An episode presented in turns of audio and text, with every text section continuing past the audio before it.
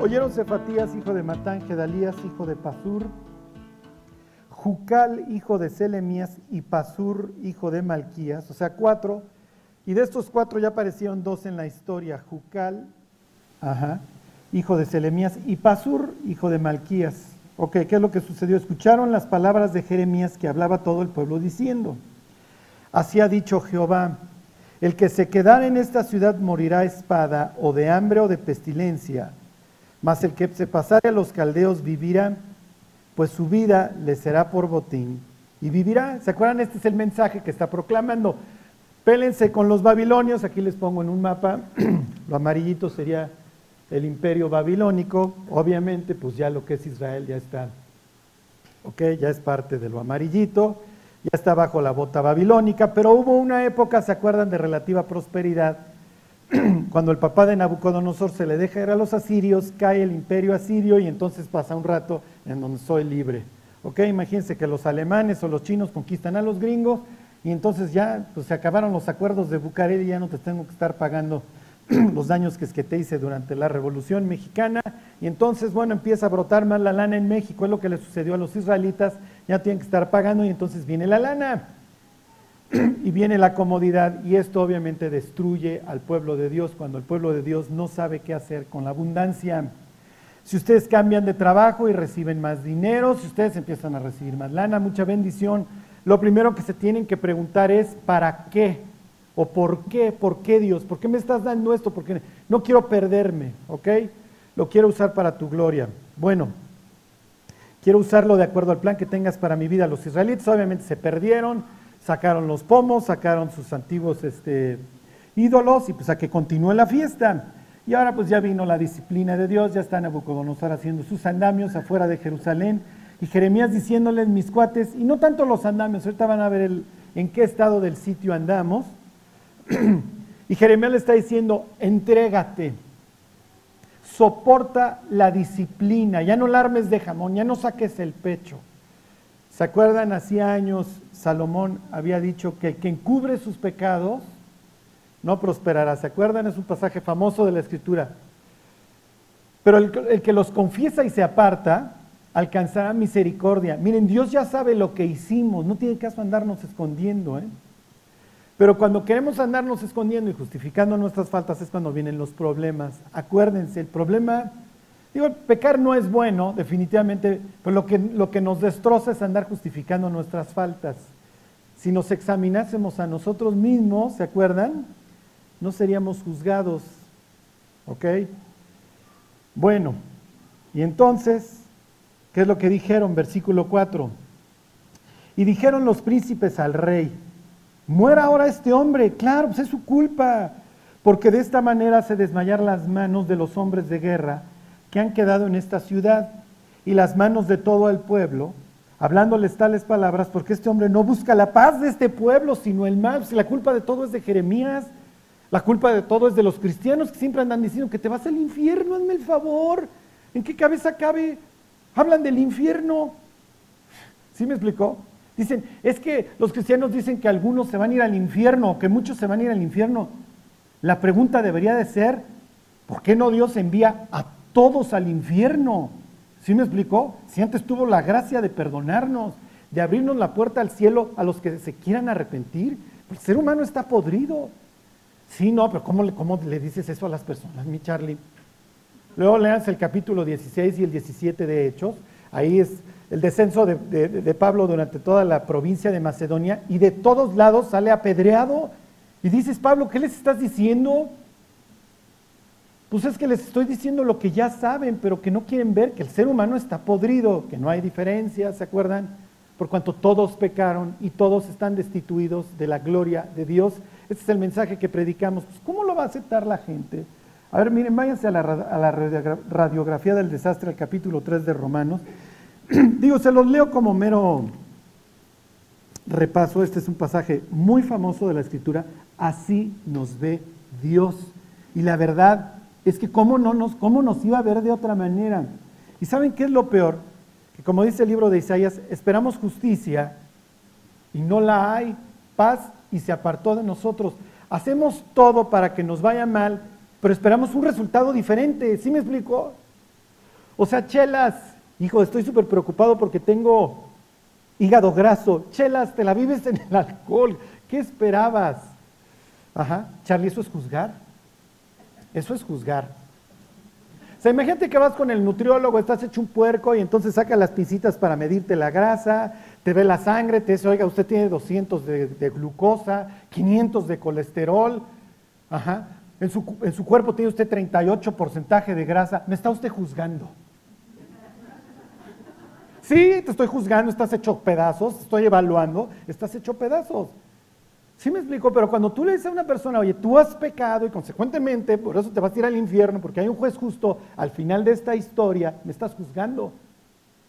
Pues no sé si te estoy juzgando o no, pero te estoy dando una evaluación, sí me explico, y mi idea no es juzgarte porque yo estoy igual que tú, pero te lo estoy pasando al costo. Y sí, no es definitivamente el espejo en el que te quieres reflejar. Una vez estaba yo viendo allá un chihuahua ladrar así con una autoridad, y entonces le digo a la persona con la que yo estaba, le pones un espejo a este pobre animal y lo traumas, lo mandas al psiquiatra para el resto de su vida, porque en su mente es un Rottweiler, ¿sí me explicó? Pero cuando hubiera visto su tamaño y su hociquito, hubiera dicho, no, pues yo creo que a mejor me callo. Así es el ser humano y, y este tipo de osos va a llegar al, juicio final. Es que Dios yo era religioso, es que yo era bueno, es que yo esto, es que yo el otro. Pero el problema era el de tus mensajeros que nos hablaban bien gacho, nos hablaban bien feo. Ve a Jeremías, todo es culpa de Jeremías. Y Jeremías, ¿se acuerdan? Para estos momentos lleva años y años predicándole a los israelitas que se arrepientan, que se arrepientan, que se vuelvan de sus malos caminos. El mismo mensaje que predicó Cristo y que lo llevó a la cruz. Y les tengo noticias, dice Jesús, y al padre de familias y al jefe llamaron Belcebú, pues ¿qué le queda al resto de la tropa? Nos van a perseguir. Y si no nos están persiguiendo, si no somos sujetos de calumnia o lo que sea por el mensaje que predicamos, algo está mal, no lo estamos predicando. O sea, si una persona llega a una iglesia y no es enfrentada y no le dicen que se va a ir al infierno, sino que le dicen que Dios quiere lo mejor y que sea victorioso y que triunfe y que lo mejor y que lo mejor está por delante y que va a ser, como dicen los gringos, un overcomer y que, y que, y que Dios le, va, le promete prosperidad. Imagínense al diablo y a Dios preguntándose, oye, ¿eso vale ya como rechazo del Evangelio? No sé, es que no sé qué le dijo, ¿sí me explicó? O sea, la persona va a salir más confundida de lo que entró. Es mejor por lo menos decir, mira, ahí te dicen que te vas a pudrir en el infierno, ¿eh? ¿Por qué? Pues porque has mentido, porque has codiciado, porque has blasfemado, porque has robado, porque eres el mexicano promedio, tan tan. Fíjense, ahí está, 3.10. y miren, les hago énfasis para que vean la respuesta hacia Jeremías. Es que Jeremías nos estás juzgando, todo es culpa tuya. Dice 3.10, como está escrito, no hay justo ni a un uno. No hay quien entienda, no hay quien busque a Dios. Piensen en todas esas personas religiosas. Es que yo busco a Dios, es que voy a misa, es que voy a la sinagoga, es que voy al templo. ¿Estás buscando a Dios? ¿O te estás adornando? ¿O eres así como el fariseo junto al publicano? Dios, te doy gracias que no soy como este putrefacto publicano. Diezmo, ayuno, hago esto, hago el otro. Si bien todas nuestras justicias se acuerdan que son como trapo de inmundicia y nuestras maldades nos llevaron como viento. Está el charco de la sangre del Hijo de Dios y nosotros a un lado nos adornamos y necesitamos le decimos, Dios, tranquilo, relax, no te preocupes, no es necesario, mis obras me van a llevar hasta el cielo. Y Dios diciendo, ¿no estás viendo la cruz? ¿No te das cuenta de lo que tuvo que suceder para que yo te abriera la puerta al cielo? Soy el fuego consumidor, no estoy de acuerdo con tus caminos, no eres lo máximo, en serio. Pero ¿qué sucede hoy en el cristianismo moderno? Que el primer mensaje que escuchas es Cristo te ama. ¿Y cuál es la respuesta? Pues ¿cómo no? Si soy lo máximo. Digo, no esperaba otras palabras del Señor que está al frente, que Cristo me ama. Bueno, sí, te amó hasta la muerte y algo bastante grave tuvo que haber sucedido, ¿no? ¿No lo crees? Ok, fíjense, y además no hay, no hay, no hay. ¿Se acuerdan del personaje este de Héctor Suárez, don Siriaco? Ajá. Versículo 12, todos, uff, ya empezó otra vez don Pablo, todos se desviaron a una, a una se hicieron inútiles, no hay, No hay quien haga lo bueno, no hay ni siquiera uno. No, no es cierto, Charlie, la Madre Teresa, no es cierto. Gandhi. Lo que pasa es que los seres humanos no andamos publicando nuestras faltas. O por lo menos no, no, no si somos, este, no cuando no somos tan cínicos. Y acuérdense que en el juicio final Dios no va a comparar al ser humano con, con Hitler, lo va a comparar con Cristo. Ok, versículo 13, sepulcro abierto es su garganta, con su lengua engañan, veneno de áspides hay debajo de sus labios. Su boca está llena de maldición y de amargura, sus pies se apresuran para derramar sangre. Quebranto y desventura hay en sus caminos. Y ahí es donde Dios dice, en serio muchachos, ¿qué esperaban? ¿Esperaban un México, un mundo diferente? Es increíble hoy ver así las portadas de los periódicos, otra desaparecida, otra desaparecida, otra desaparecida, todos los días. Y además cuando desaparece sabes que si regresa va a regresar en muy mal estado o no va a regresar. O van a encontrar en algún lado su cuerpo. Este es, este es el mundo que, eh, que, no creó Dios, ¿eh? porque siempre es, ¿por qué Dios permite la maldad? No, ustedes son libres y ahorita lo vamos a ver, se los dice Jeremías. Se los dice Dios en el capítulo 30 del libro de Deuteronomio y luego Jeremías toma esta cita. La culpa de lo que hoy está viviendo el ser humano no es de Dios. Nosotros hemos sido los arquitectos de nuestro propio destino. El ser humano está podrido. Y cual Adán que se va a esconder debajo de la higuera, nos hemos ido a esconder abajo de filosofías, religiones, lo que ustedes quieran. ¿Está funcionando, Charlie? No, no está funcionando. Y de mal en peor, ¿eh? Ok, versículo 17. Y no conocieron camino de paz. No, pues ¿cómo lo vamos a haber conocido? No hay temor de Dios delante de sus ojos. Ok, me brinco ahí mismo al 23. Por cuanto, y otra vez, Pablo, dale, todos. Y las últimas palabras del 22, fíjense, porque no hay diferencia, no hay diferencia. Si uno es menos malo que el otro, el más calvo se hace trenza, ¿sí? Sé porque no hay diferencia, por cuanto todos pecaron y todos están destituidos de la gloria de Dios.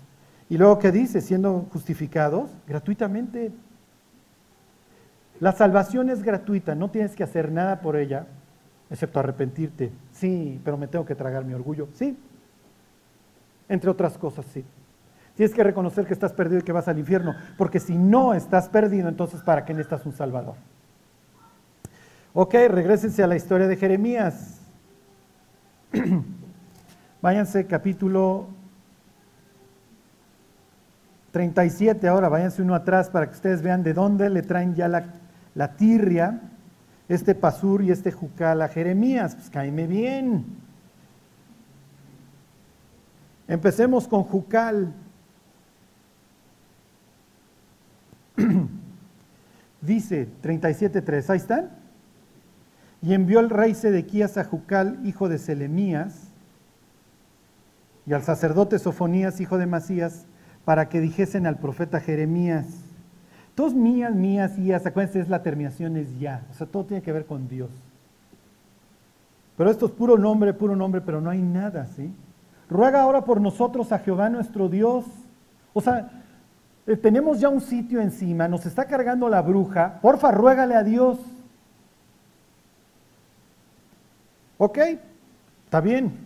Ya, el tiempo para rogarle a Dios y la disciplina ya se pasó. Ya, eso ya estamos muy lejos. ¿Qué les contesta? Pero todavía la puede salvar. 37.7. Así ha dicho Jehová Dios de Israel, diréis al rey de Judá que os envió a mí para que me consultaseis, consultasteis. para que me consultaran. ¿Ok? Me falta un lente de contacto. He aquí que el ejército de Faraón que había salido en vuestro socorro, se volvió a su tierra en Egipto. Ok, sucede que cuando viene la invasión, los egiptófilos, acuérdense que estratégicamente, aquí está Egipto, aquí está el imperio babilónico, Israel está en un sitio estratégico en el mundo. ¿Por qué? Porque conecta África, conecta Europa y conecta Asia y conecta Arabia. Por eso Dios los puso ahí, para que influyeran a todo el resto del mundo. Ok, los egipcios pues nunca quieren perder esto.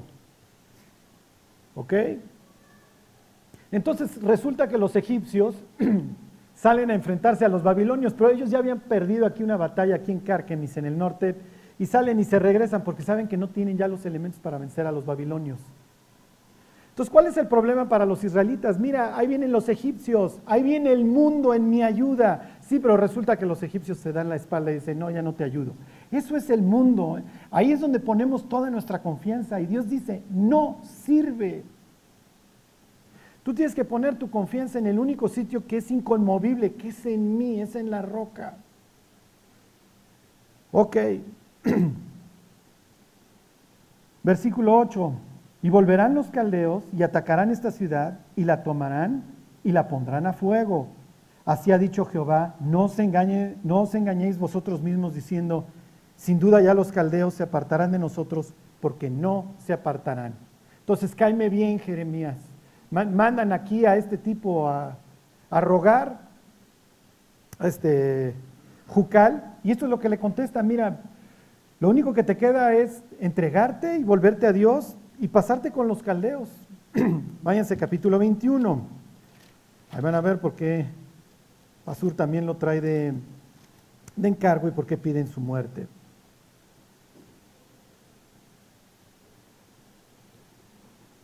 Ahí están. 21.1 dice, palabra de Jehová que vino a Jeremías cuando el rey Sedequías envió a él a Pasur hijo de Malquías, y al sacerdote Sofonías, hijo de Masías, para que le dijesen, consulta ahora acerca de nosotros a Jehová, porque Nabucodonosor, rey de Babilonia, se guerra contra nosotros. Quizá Jehová hará con nosotros según todas sus maravillas, y aquel se irá de sobre nosotros. ¿Se acuerdan que hacía unos 100 años los asirios habían sitiado Jerusalén? Pero hasta tenías a Isaías, tenías al rey Ezequías, tenías a muchos creyentes, le rogaron a Dios, salió un ángel que mató a 185 mil asirios y la libraron. Es en lo que está esperando Sedequías. Sí, Sedequías puede volver a pasar, pero si hubieran vivido bien. Si hubiese yo mirado a la iniquidad, ¿se acuerdan del Salmo? El Señor no me habría escuchado. Y miren, Dios no está esperando una vida perfecta de nosotros porque no la va a encontrar pero sí está esperando de cada uno de nosotros que le permita a Dios trabajar en su vida. Y Dios va a trabajar en la vida de los creyentes, porque esa es, su idea, ¿sí me explicó? La vida del creyente, ¿se acuerdan? Pero el camino del justo es como la luz de la mañana, que va en aumento hasta que el día es perfecto. Y en nuestra vida Dios tiene que ir avanzando. Si quieren ustedes dos pasos para adelante, uno para atrás, pero tiene que haber fruto. Dios tiene que estar trabajando en nuestra vida. Ok, contesta, versículo 4. Así ha dicho Jehová Dios de Israel, he aquí yo vuelvo atrás las armas de guerra que están en vuestras manos, con que vosotros peleáis contra el rey de Babilonia, y a los caldeos que están fuera de la muralla y os tienen sitiados, yo los reuniré en medio de esta ciudad. Acuérdense que en el mundo antiguo lo peor que te puede pasar es el sitio. Sitio es cáncer, sitio es Lyme, Sitio es, es una condena de muerte a menos de que aguantes. ¿Ok? En el norte, hace más o menos 200, 200 años, se echaron un sitio que duró dos años y los acabaron conquistando. ¿Y qué están haciendo los soldados del ejército extranjero mientras? ¿Se acuerdan? ¿Qué hacen los soldados extranjeros afuera de la muralla? ¿Qué hacen? ¿Mandé? Les echan de gritos a los que alcanzan a huir y los agarran. ahí los andan torturando para que en las noches estés escuchando a tu familiar del otro lado del muro. es lo que hacían Tito y Vespasiano cuando salían judíos en la conquista romana a Jerusalén. ¿Se acuerdan tanto Jeremías como Jesús, los dos predicen la caída del sitio de Jerusalén? El sitio de Jerusalén fue una guerra que duró cuatro años, ¿eh? del 66 al 70. ¿Pero qué están haciendo? No hacen nada. Ok, y miren, se los pongo así de dramático porque no están haciendo nada. ¿eh? Ya hice mis andamios, ya hice mis catapultas, ya me cercioré de que no tengas agua, de que no tengas forma de ingresar alimentos. Y no hago nada. Y ten a puro forajido Babilonio allá afuera durante meses sin una mujer. ¿Ya les cayó el 20? ¿Qué va a pasar cuando caiga la muralla? Y además, pues voy a tener esclavos, todos los jóvenes, hey, esclavo, alguien que me ilustre los zapatos, que me lleve las maletas y todo el botín de regreso. Lo peor que te puede suceder es el sitio. Literalmente las gentes se comían a sus hijos. Ok, versículo 8. Y a este pueblo dirás, así ha dicho Jehová, he aquí pongo delante de vosotros camino de vida y camino de muerte. Es una cita del libro de Deuteronomio. He aquí que he puesto delante de ti la vida y la muerte, la bendición y la maldición. Escoge pues la vida para que vivas tú y tu descendencia. Y esta es la condenación, dice Jesús, que la luz vino al mundo y los hombres amaron más las tinieblas. Nos gusta la muerte. Todos los que me aborrecen, dice la Biblia, aman la muerte. Por eso hoy es todos los programas. Todo tiene que ver con la oscuridad, con las tinieblas, con la inmundicia. Nos gozamos, es lo que está de moda. Otra vez estoy viendo ahí el golf con mi hijo y empiezan los anuncios de una serie nueva de Amazon, Las llaves. No sé si han visto el anuncio. Y entonces ahí están los casados para hacer el swing, todo, tiene que ser la putrefacción. Nos tenemos que estar peleando con Dios a fuerza. La agenda, Dios, felicidades, qué bueno que tú hiciste el hombre y la mujer, pero yo tengo otros planes. Y Dios diciendo, elige lo que se te pegue la gana, ¿eh? tarde o temprano tú y yo nos vamos a encontrar.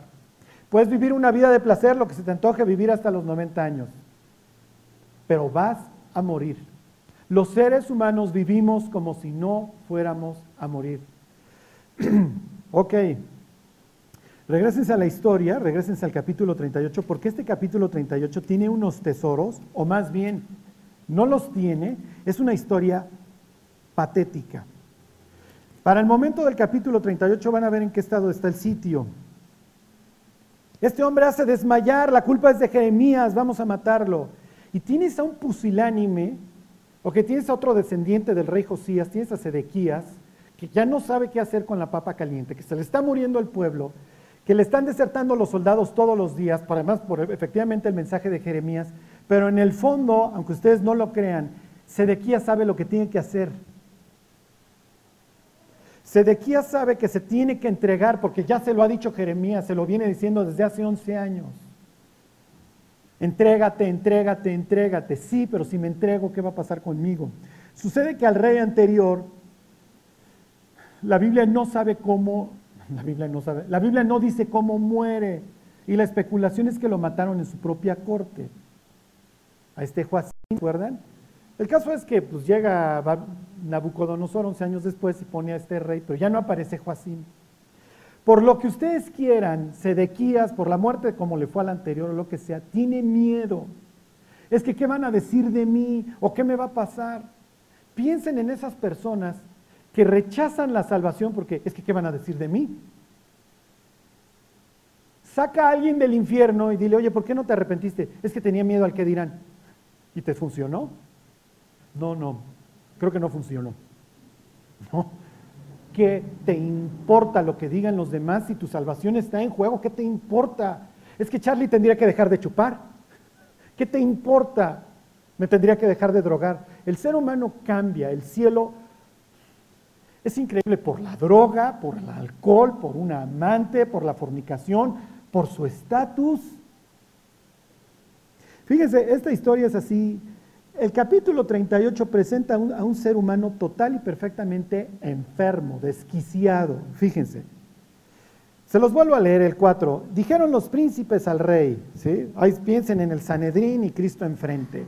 Muera ahora este hombre porque de esta manera se desmayar las manos de los hombres de guerra que han quedado en esta ciudad. ¿Se acuerdan Jesús diciendo, cuando vean Jerusalén sitiada, sepan que su destrucción ha llegado, pélense? Y las manos de todo el pueblo, hablándoles tales palabras, porque este hombre no busca la paz de este pueblo, sino el mal. Claro, cuando tú le dices a alguien que se arrepienta, no estás buscando su paz, estás buscando su mal. Versículo 5, y dijo el rey Sedequías, ¿a quién les figura este? He aquí, él está en vuestras manos pues el rey nada puede hacer contra vosotros. Casi, casi le pasaron así la cubeta. ¿Sí les recuerda algún personaje? yo no hallo ninguna falta en este, échenselo vosotros, échenselo ustedes. ¿Sacuán que llegan en la, tempranito en la mañana?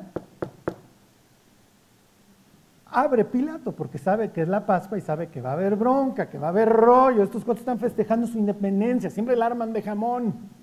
Pilato no vivía en Jerusalén, Pilato vivía en Cesarea, porque ahí está el puerto, ahí está la lana, ahí están las aduanas, ahí están las importaciones, ahí está la machaca.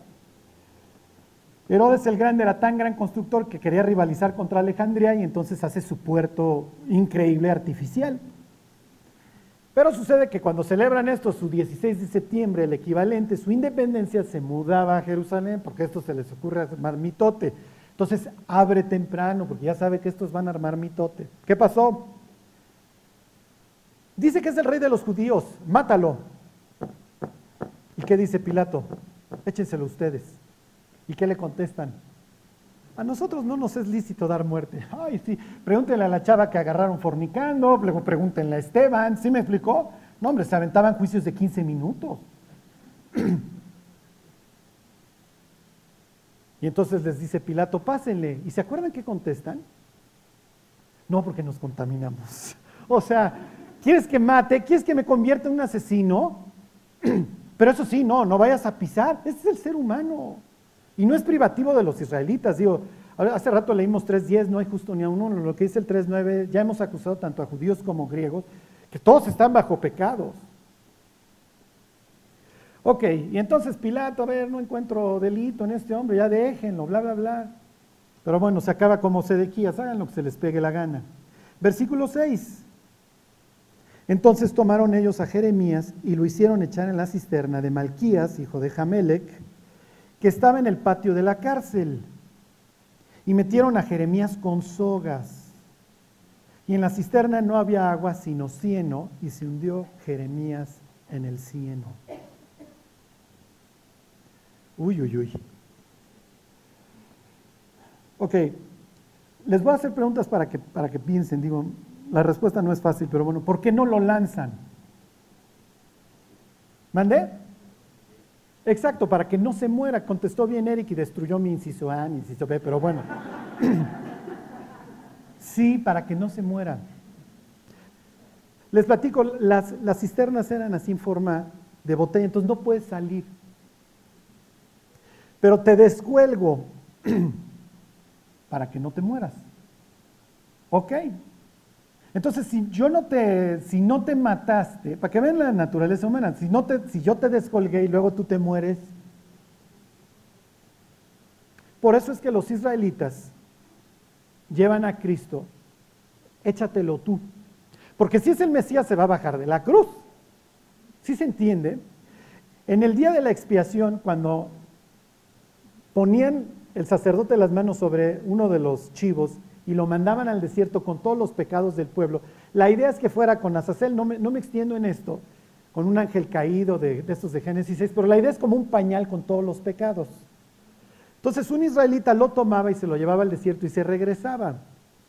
Pero ¿qué es lo que sucedía? Que de repente, cámara, ahí está fuera de las murallas y, ¿sí me explico? Y entonces ya regresó este con todos los pecados. Entonces lo que luego hacían era, lo tiraban, lo despeñaban en un acantilado, para que ya no fuera a regresar, si se entiende.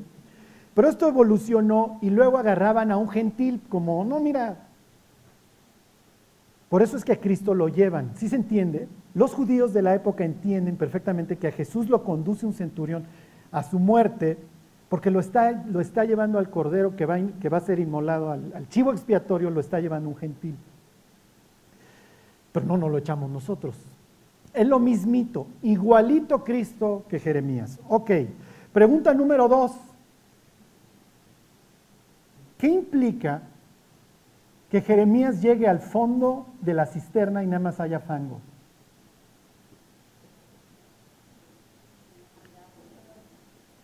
Exactamente. Y si ya no hay agua, quiere decir que qué? Que te vas a morir. Miren, lástima, mis fotos, soy pésimo fotógrafo, pero es un hoyo gigantesco, ¿eh? Este no, es, este no es una cisterna, es un granero en Silo, este, un granero, perdón, en el norte de Israel, del gobierno de Jeroboam. Este es más o menos este, 800 antes de Cristo.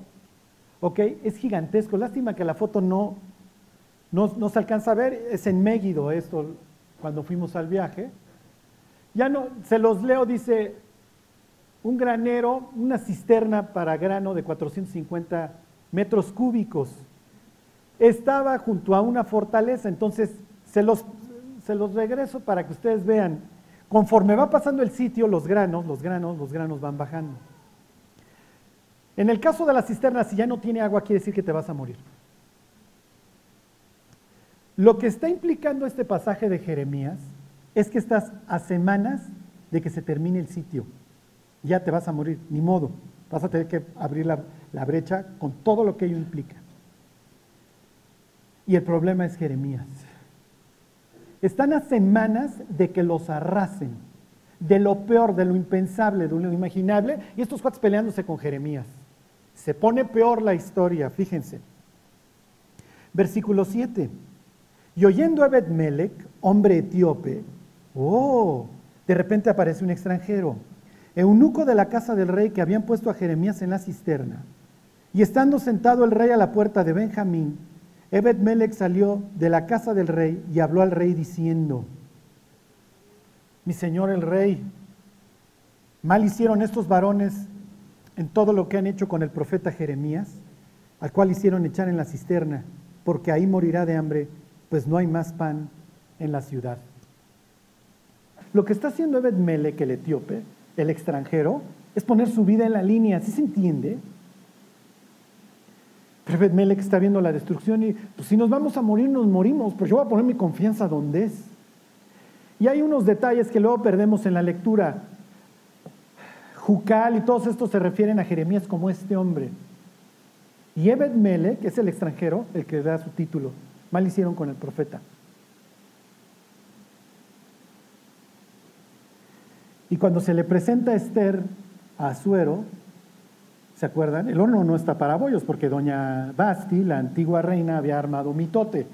Y entonces, si entra esta sin ser llamada, pues la van a matar, porque además van a estar todo el séquito diciendo, este mandilón a todas les pasa todo y por eso nos va como nos va. Pero cuando entra Esther está la gracia que a Suero le extiende el, el cetro. Pero antes de entrar, ¿se acuerdan que dice Esther, y si perezco, que perezca? Ebed Melech no lo dice, pero sabe que está arriesgando la vida y está pensando lo mismo. ¿Y si me muero? Me morí. Acuérdense es peor desperdiciar la vida que perderla. ¿Para qué vivimos? ¿Para qué quieres vivir? ¿Para qué respiras? Ahora que he estado preparando estos estudios, estaba viendo que las únicas personas que le dicen a Jesús el hijo de David son ciegos. Y luego cuando Cristo entra a Jerusalén y, ay, Osana, el hijo de David, porque sí, ya nos vas a sacar de pobres y vas a sacar a los romanos. Pero los que realmente lo reconocen como el Mesías son puros ciegos. Son los únicos que le dicen a Jesús el Hijo de David. Fíjense, esto se pone peor, dice versículo 8, perdón, versículo 7 se los vuelvo a leer. Y oyendo Ebed Melech, hombre etíope, eunuco de la casa real, que habían puesto a Jeremías en la cisterna, y estando sentado el rey a la puerta de Benjamín, Ebed Melech salió de la casa del rey y habló al rey diciendo, mi señor el rey, mal hicieron estos varones en todo lo que han hecho con el profeta Jeremías. A estos sí les dice señores, no les llama príncipes. Pues de por sí ya nos van a matar a todos. Es increíble que los hombres vivamos como si no fuéramos a morir.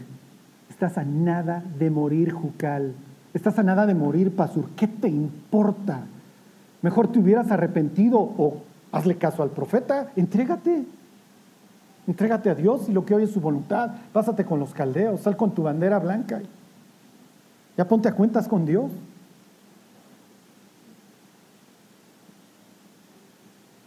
Se los leo el 9, mi señor el rey, mal hicieron estos varones en todo lo que han hecho con el profeta Jeremías, al cual, al cual hicieron echar en la cisterna, porque ahí morirá de hambre, pues no hay más pan en la ciudad.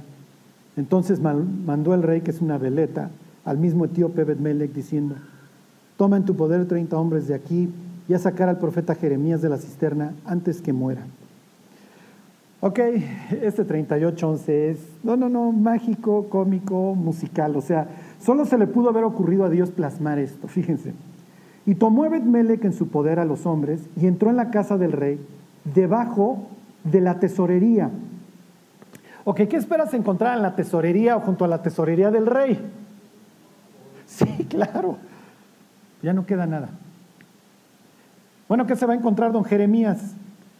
Se los vuelvo a leer. Versículo 11, y tomó Ebed Melech en su poder a los hombres y entró a la casa del rey debajo de la tesorería y tomó de ahí trapos viejos y ropas raídas y andrajosas y los echó con sogas y los echó a Jeremías con sogas en la cisterna. Esto es lo que hay en los tesoros del rey, ya no queda nada. El rey va a ser el último, obviamente, en todos los sitios, en todas las historias, en morirse. Entonces lo que va sacando de la tesorería pues, se lo va pagando a los espías, a los extranjeros que le puedan traer alimento. El último caballo en morirse va a ser obviamente el del rey. Y cuando este cuate va a los tesoros del rey, lo único que se encuentra son trapos. Eso es lo que Dios va a encontrar en nuestros tesoros cuando muramos. Los trapos de inmundicia. Porque lo único que tenemos para ofrecerle a Dios es un corazón que está podrido para que nos lo cambie. Pero el ser humano, nada más, nada más, no importa que esté al borde de la muerte, no cambia, aferrándose a la nada, a los andrajos. Cuando, cuando Ebed Melech va a buscar al rey, ¿dónde lo encuentra? Bueno, lo acabamos de leer, en la puerta. ¿Se acuerdan que en la puerta era donde dictaban sentencia? Imagínense ya un rey, no en todo su esplendor, ya en harapos, decidiendo, a ver, no, denle. ¿Se acuerdan que se comían la, el estiércol de las palomas? A ver, denle el estiércol a este cuate porque tú se lo robaste. Decidiendo sobre la nada. Esa es la humanidad, ¿eh? Esa es la humanidad, guardando hasta el último centavo para qué? Para después irse a encontrar con Dios. Los humanos vivimos como si no pudiéramos morir el día de hoy. Los israelitas están a 15 minutos de la race y están decidiendo sobre la vida de Jeremías. Y diciendo que la culpa es de él. Fueron años y años. Ok, y entonces, bueno, pues ¿en qué acaba esto? Versículo 12, les termino la historia. Y dijo, versículo 12, el etíope Betmelech a Jeremías, pon ahora estos trapos viejos y ropas raídas y andrajosas bajo los sobacos. En eso van a acabar todas las riquezas de la humanidad.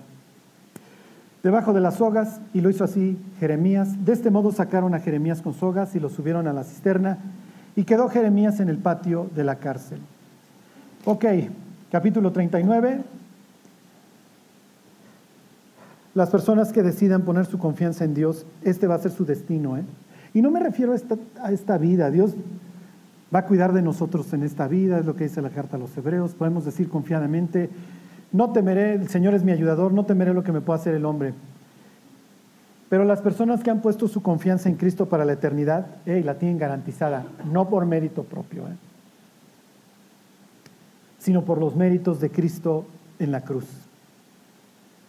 Y ya lo veremos la próxima semana. ¿Se acuerdan quién es el que reconoce verdaderamente este era el Hijo de Dios? Atrás de él están insultándolo. Si eres el Mesías, bájate. Y está el centurión viéndolo. Está el extranjero.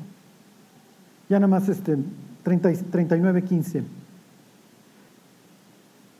Dice, y había venido la palabra de Jehová Jeremías, estando preso en el patio de la cárcel, diciendo, ve y habla a Ebed Melech etíope Así ha dicho Jehová de los ejércitos, Dios de Israel. He aquí yo traigo mis palabras sobre esta ciudad para mal y no para bien. Y sucederá esto en aquel día en presencia tuya. Pero en aquel día yo te libraré, dice Jehová, y no serás entregado en manos de aquellos a quienes tú temes, porque ciertamente te libraré y no caerás a espada, sino que tu vida te será por botín, porque tuviste confianza en mí, dice Jehová. Las personas que mueren con esta confianza llegan al cielo y las palabras que escuchan es, venid benditos de mi Padre, heredad del reino preparado para ustedes. Y no porque seamos buenos, ¿eh? no somos mejores que Pasur y que Jucal y que todos estos tipos.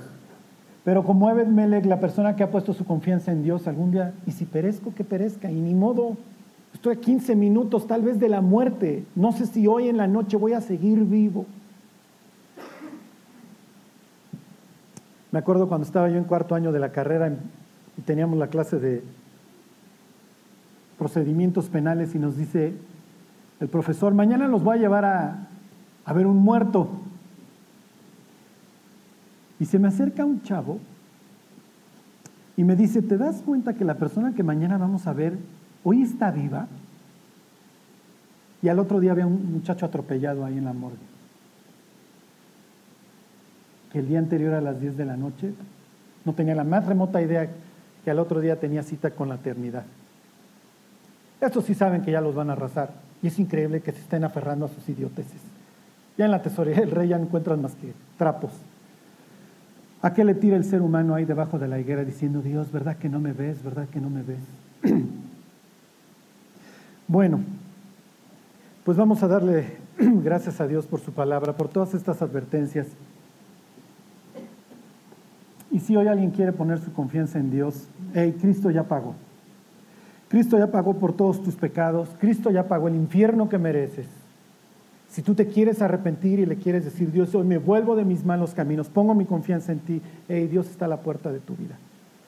Lo único que tienes que hacer es pedirle perdón y decirle que ya no vas a confiar en ti mismo, ni en tus obras, ni en tu religión, sino en Él. Es lo que le dice a Ebed Melech, pusiste tu confianza en mí. Y te valió lo que dijeran los príncipes y el rey y los religiosos, te valió. Pusiste toda tu confianza en mí, no en los hombres. Bueno, Dios te queremos dar gracias por, por tu palabra, Dios, por recordarnos que, que cualquier día podemos partir a la eternidad. Te pedimos, Dios, que tú nos purifiques de nuestras faltas, Dios, que nos limpies. Y Dios, te damos gracias por la cruz, ahí donde tú diste tu vida por la nuestra, Dios. Te damos gracias porque tú descargaste toda tu ira por nuestros pecados sobre un inocente. Jesús, te damos las gracias por haber llevado nuestras faltas. Tú has puesto camino de vida delante de nosotros. Lo queremos tomar, Dios. Llévanos a seguirlo, Dios. Hazlo tú en nosotros. Te lo pedimos, Dios. En el nombre de Cristo Jesús. Amén.